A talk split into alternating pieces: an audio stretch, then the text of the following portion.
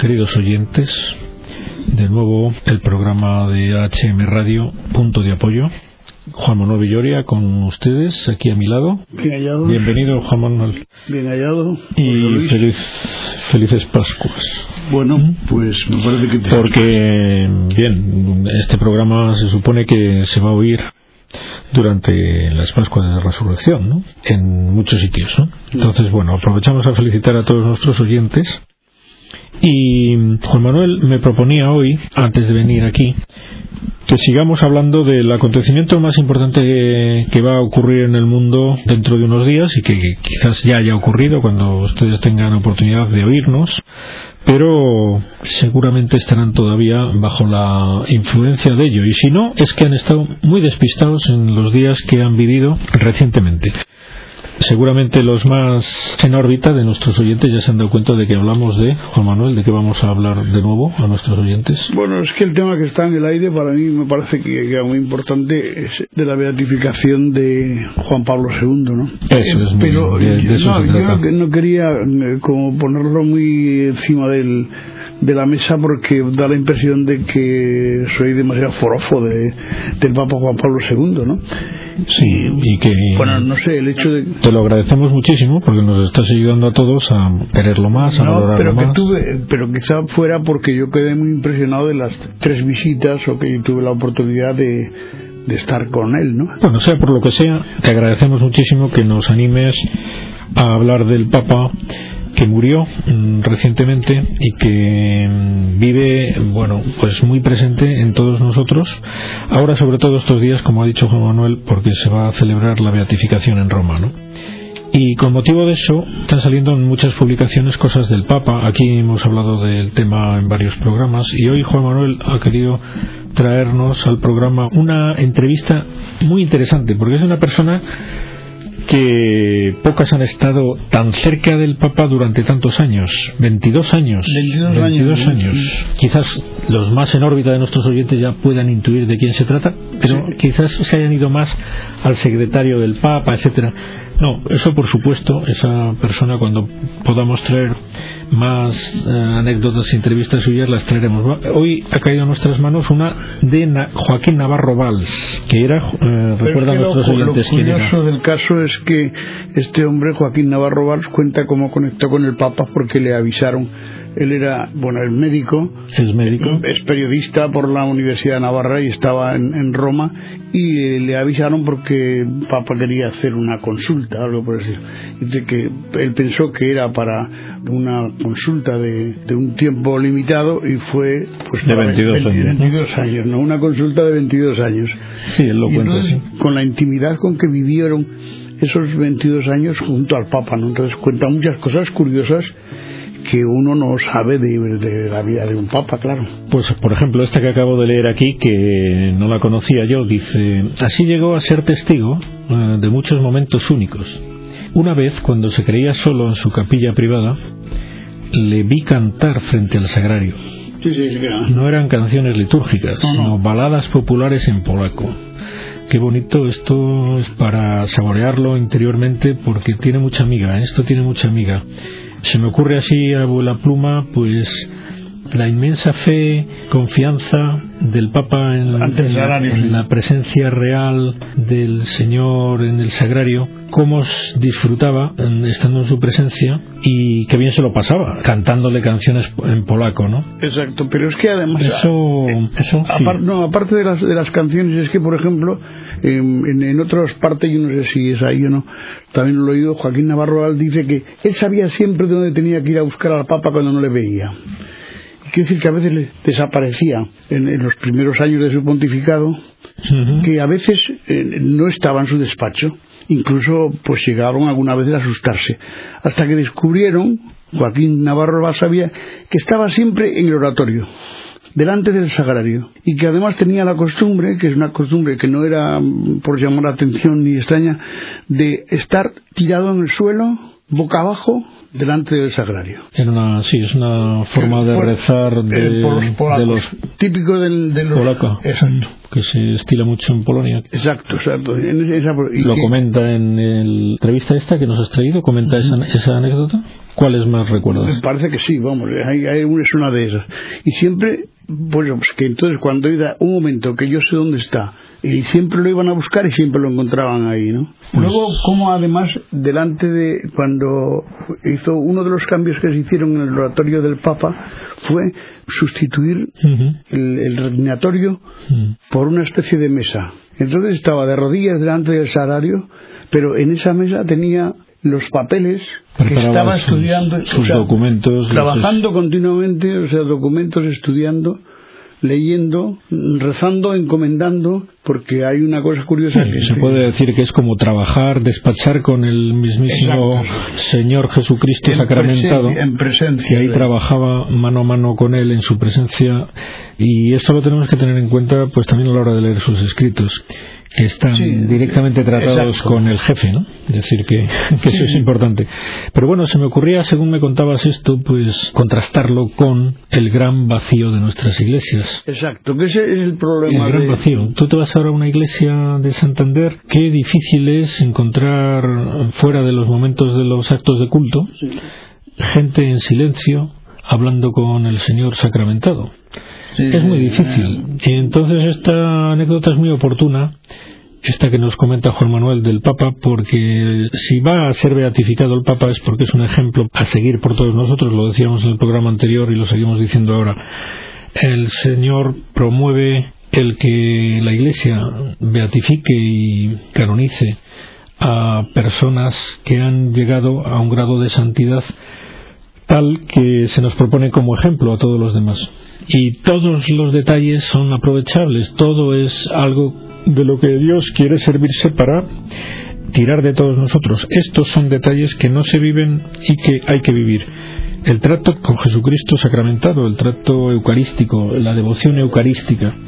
Bueno, el Papa actual también está dando caña en este, en este sentido a todos, ¿no? Pero vamos a centrarnos en lo que Juan Pablo II dijo vivió al respecto. Y esta anécdota que nos has contado, Juan Manuel, pues me parece muy ilustrativa de lo que tiene que ser la vida de una persona. Es decir, que cuando tiene problemas una persona, cuando se le ve abrumado porque no sabe por dónde tirar, cuando tiene que preparar algo importante en su vida, que sea lo que sea, pues una decisión como recibir el, un sacramento del matrimonio o casarse o decidir cuestiones trascendentales, ¿con quién lo habla una- un cristiano? Es decir, lo lleva a la oración, lo, lo despacha ante el sagrario.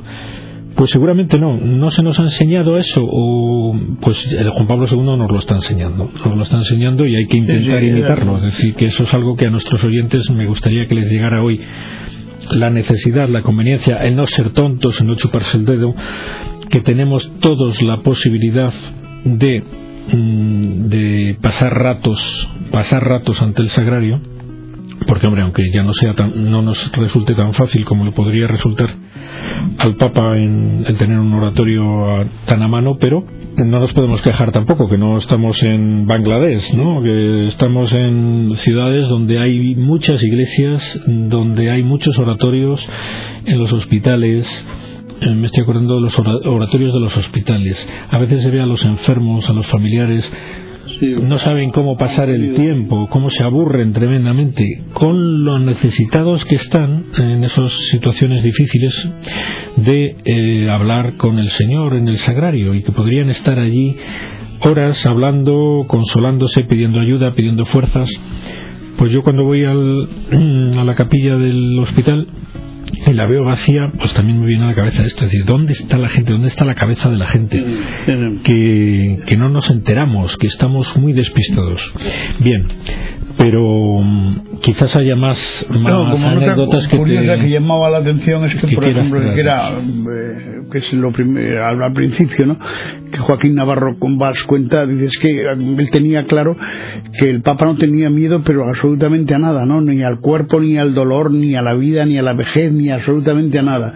Y lo narra a lo largo de su, de su entrevista como mirándole a los ojos se le veía que era un hombre feliz y seguro incluso en medio de las tremendas dificultades por las que tuvo que pasar, ¿no? Incluso, bueno, pues en momentos en que su vida estuvo en, peligro, ¿no? Que es cuando, vamos, el atentado, los disparos y tal, pero que ah, eh, justo sin perder el conocimiento y estando al lado de él se apreciaba que era un hombre feliz a pesar de que había entrado atravesado una bala, le había atravesado el, intestino y, estaba pues en riesgo de, muerte, ¿no? Incluso después se cuenta cómo eh, parece ser que de la operación y del que hubo que hacer en el intestino del Papa pues hubo una infección y entonces ya cuando eh, pensaban que estaba recuperado pues fue cuando resulta que estuvo, estuvo más grave bueno pues en esos momentos sus ojos dice que le cuenta que, que sonreían o sea que era un, un hombre que era, que era feliz o sea que no le importaba ni el dolor ni el sufrimiento ni la angustia ni la enfermedad ni absolutamente nada ¿no? me viene a la cabeza una frase que dijo moribundo cuando estaba muriéndose a los que le rodeaban ¿no? que le dijo soy muy feliz Sí, sí sed felices vosotros, estad tranquilos, que yo que no estaba para, nada angustiado en momentos de agonía, ¿eh? pero que en los que estaba profundamente en paz y feliz en las manos de Dios. Esto es otra cosa que yo he oído de él. Pero sigue, Juanma. No, no, no, que y luego, bueno, es que después se ve el, el, o sea, la reacción del, del pueblo, no de la gente, porque esto es curioso, tiene algo, a mí siempre me ha impresionado los gritos que se oían en aquella noche en que, en que murió cuando la, gente en, de la plaza gritaba santo súbito, ¿no? Que era un, clamor, o sea que es el pueblo, parece ser que, que, en otras ocasiones ha ocurrido también, que es el pueblo reclama ya eh, como santo, pues eh, inmediatamente por su ejemplo y porque ha dicho a lo largo de toda su vida, claro. Destaca este artículo efectivamente que no tenía miedo al cuerpo, ni al dolor, ni a la vejez. Pues mm, efectivamente, mm, una persona totalmente confiada desde, desde muy niño, entregada, sabiendo que estamos en las manos de Dios, mm, ¿qué miedo va a tener? Es decir, es otro ejemplo que nos ha eh, que nos ha dejado el Papa, una de las primeras frases que todo el mundo recordaremos porque se nos ha quedado grabada, quizás la más, las más carismática del Papa, no tengáis miedo, lo primero que dijo desde el balcón. Sí, cuando se abrió la, ventana por primera vez. ¿no? Si no fue su primera frase, de las primeras frases, no, no tengáis miedo. Eh, si algo debe caracterizar a un cristiano, es el no tener miedo, porque eh, está en las manos de Dios, mm, como decía el Evangelio, ya esto lo añado yo, pues eh, como mucho tener, no tengáis miedo a los que solamente pueden dañar el cuerpo, pero no pueden hacer nada con el alma. Eh, las frases del Evangelio también, que, Juan Pablo II vivió, si Dios cuida de los, de los lirios del campo, pues no va a cuidar más de vosotros, hombres de poca fe. Pues esta fe, confianza, abandono, la pérdida absoluta del miedo a, nada, porque un hijo de Dios no puede tener miedo a nada, pues en Juan Pablo II lo, lo vimos encarnado y plasmado, ¿no? Y nos lo destaca esta persona que vivió con él 22 años. Y hay, cosas curiosísimas, José Luis, que a mí me llamó también mucho la atención, y es que, por ejemplo, cuando al final el, testamento dice que de cuestiones materiales, o sea, no había ningún problema, porque no dejó absolutamente nada de lo que se pudiera disponer. O sea, que es que no tenía absolutamente nada. O sea, ni propiedades, ni casa, nada, absolutamente nada. o sea, tantos años de pontificado y murió absolutamente sin nada.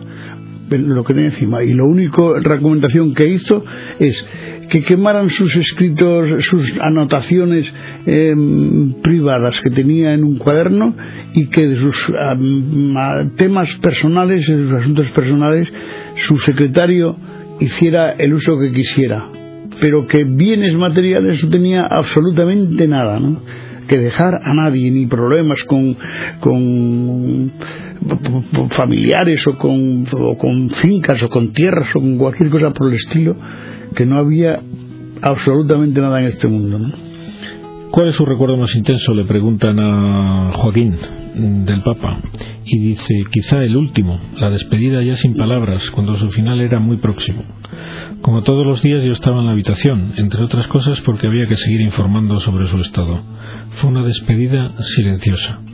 Nos miramos a los ojos y quedó todo dicho.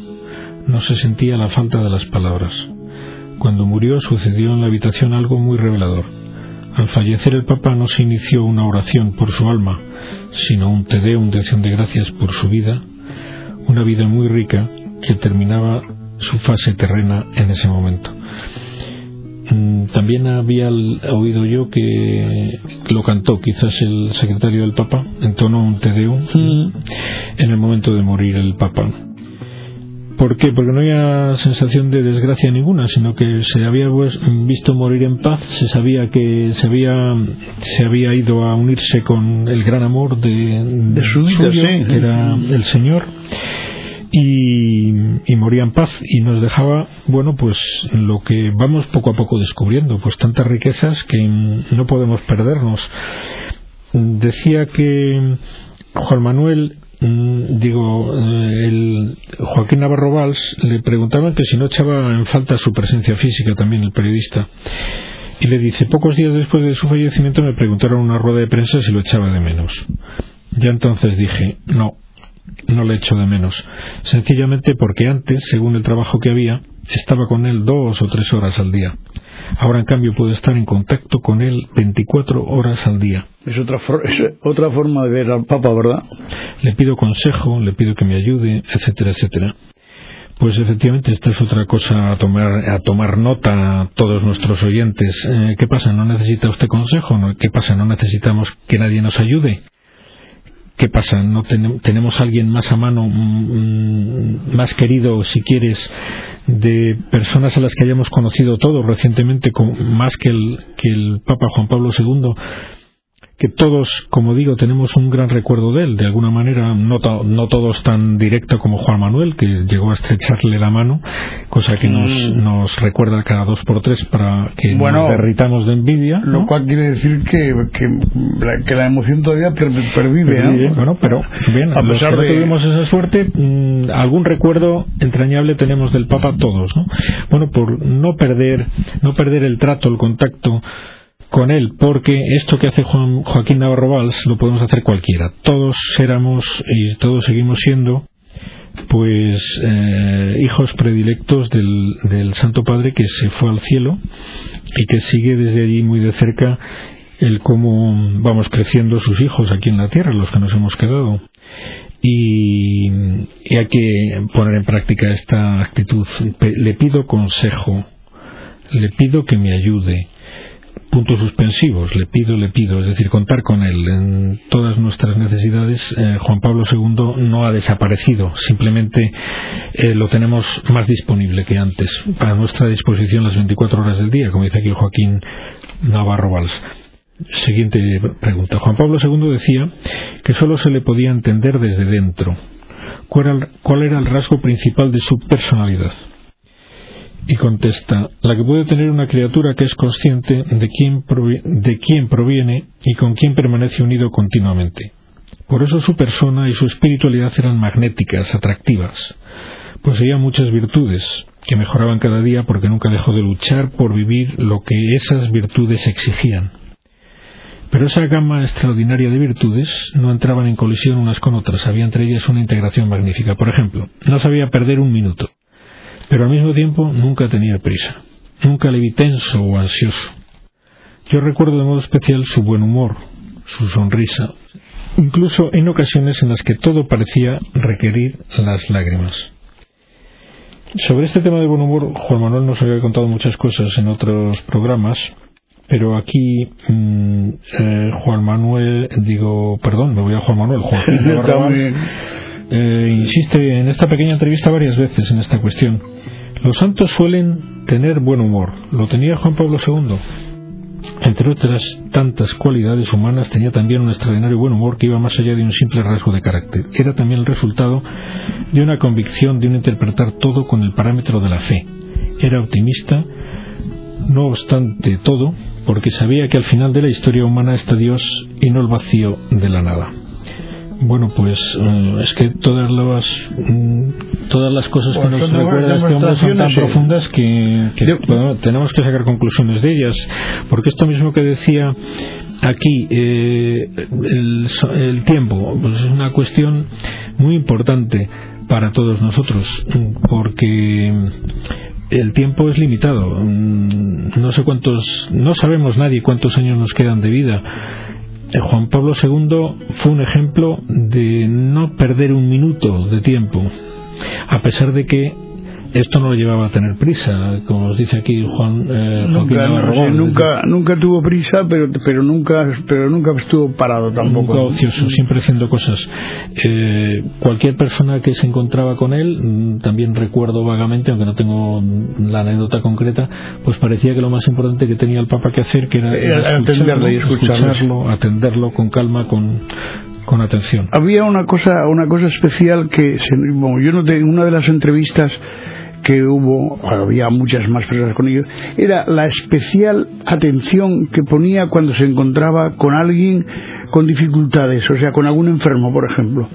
Yo recuerdo que nos acompañaba un, que estaba alguien eh, paralítico en, en una silla y entonces fue saludando porque dio la mano yo creo que a 1.300 personas en esa mañana, yo creo que le dio la mano a todo el mundo pero eh, de manera especial cuando llegó a este impedido que estaba en una silla de ruedas, dedicó un tiempo extra, o sea, de, especial cariño, de atención, de inclinarse, de, de sonreírle, de, de, bendecirle, de una cosa tremenda, ¿no? Y es que eh, Joaquín Navarro lo cuenta pues, en algún sitio de la entrevista donde dice el amor especial o la especialísima atención que prestaba a los necesitados, a los enfermos, a los que más necesitaban. A los enfermos y a los niños. Y a los niños. Enfermos y niños, sus dos grandes debilidades que nos demuestran pues la tremenda delicadeza mm, que hemos de aprender todos en el trato con nuestros semejantes, sobre todo en esas dos situaciones, de la indefensión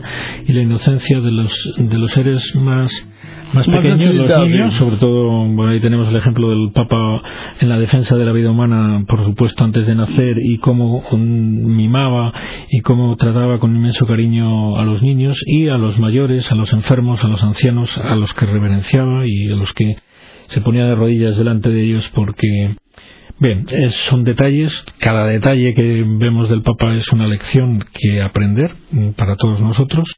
Invito, por lo tanto, ya que Juan Manuel me invita a mí a acabar con sus gestos de que se nos acaba el tiempo, invito a todos nuestros oyentes a que procuren eh, leer cosas del Papa, mm, en, eh, que se compren libros de, del don y misterio, pues que son libros casi autobiográficos del Papa, que cuentan muchísimas cosas de su vida, biografías de Juan, de Juan Pablo II que hay, las hay y muy buenas Mm, que es necesario ir conociendo. ¿no? Y, no es todo eso, sino que iremos conociendo más, que tengamos un poco inquietud por conocer cada vez mejor. atento en estos, en estos días, en estos días van a salir muchas noticias de, sobre la figura del Papa. Bueno, pues eso sería el mensaje de despedida de nuestro programa. Atentos en estos días en los que se va a hablar mucho, saldrán cosas del Papa, algunas más conocidas, otras desconocidas del todo porque todas están encaminadas a que nosotros mejoremos, nos enriquezcamos, imitando a, Juan Pablo II y utilizando esto que nos aconsejaba Joaquín Navarro Valls, pues el recurrir a su ayuda, a su confidencia, a su cercanía, ¿no? Es decir, que es un padre que sigue ocupándose de nosotros, que esto es una realidad gozosa de la que debemos ser conscientes y aprovecharnos de ella, ¿no? En nuestra en nuestro provecho.